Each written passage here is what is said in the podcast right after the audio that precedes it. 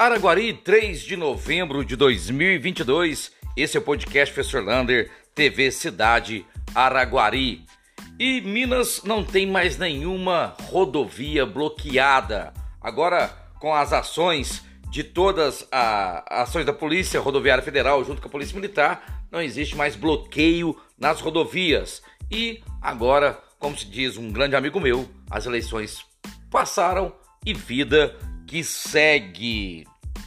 Atenção, pais e mães, foi prorrogada a renovação das matrículas das escolas estaduais. Muitos pais não renovaram matrícula e seu filho pode perder a vaga. Isso nas escolas estaduais. Foi prorrogada até o dia 8 de novembro.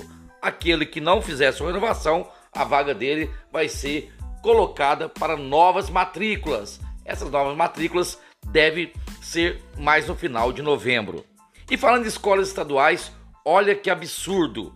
Hoje a deputada estadual Beatriz, Beatriz Cerqueira falou que o governo de Minas tem no Fundeb valores para pagar salário de professores, está sobrando 2 bilhões 534 milhões de reais. Ou seja, o governador Zema não deu aumento para professores e agora está sobrando dinheiro. A pergunta é simples: que dia que ele vai distribuir, fazer o rateio desse dinheiro para pagar os salários dos professores? É um dinheiro que só serve para pagar salários de professores.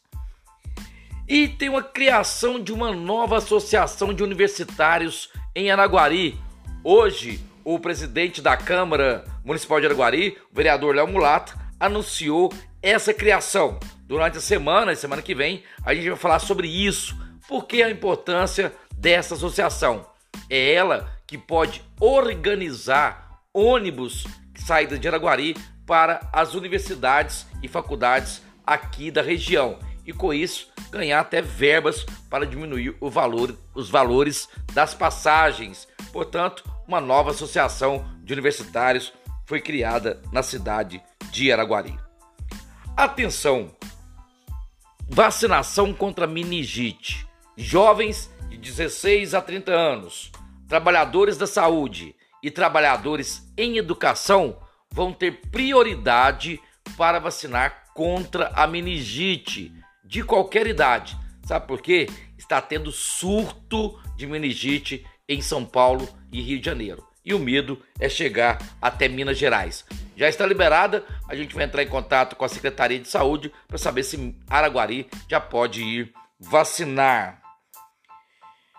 E uma outra boa notícia vindo da Secretaria de Saúde: foi feito um convênio entre a Prefeitura de Araguari e a Santa Casa, valor repassado para continuar as cirurgias de catarata, aqueles mutirões de cirurgias de catarata. Portanto, provavelmente teremos mais mutirões de cirurgia de catarata esse ano e o começo do ano que vem.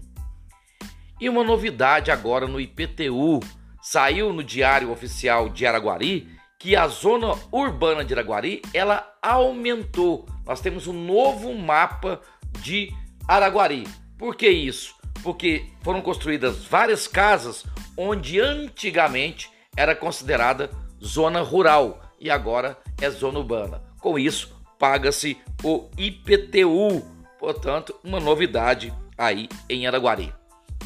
E amanhã continua a vacinação em todas as UBS, ó, Covid, gripe, meningite, poliomielite. Vamos levar essas crianças para vacinar.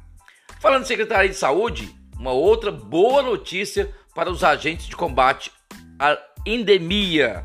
Por causa do seu serviço, foi aprovado insalubridade de 40%, 20% e 10% de salário sobre o salário para aqueles que trabalham lá no combate às endemias, que é o pessoal da dengue que trabalha nas ruas.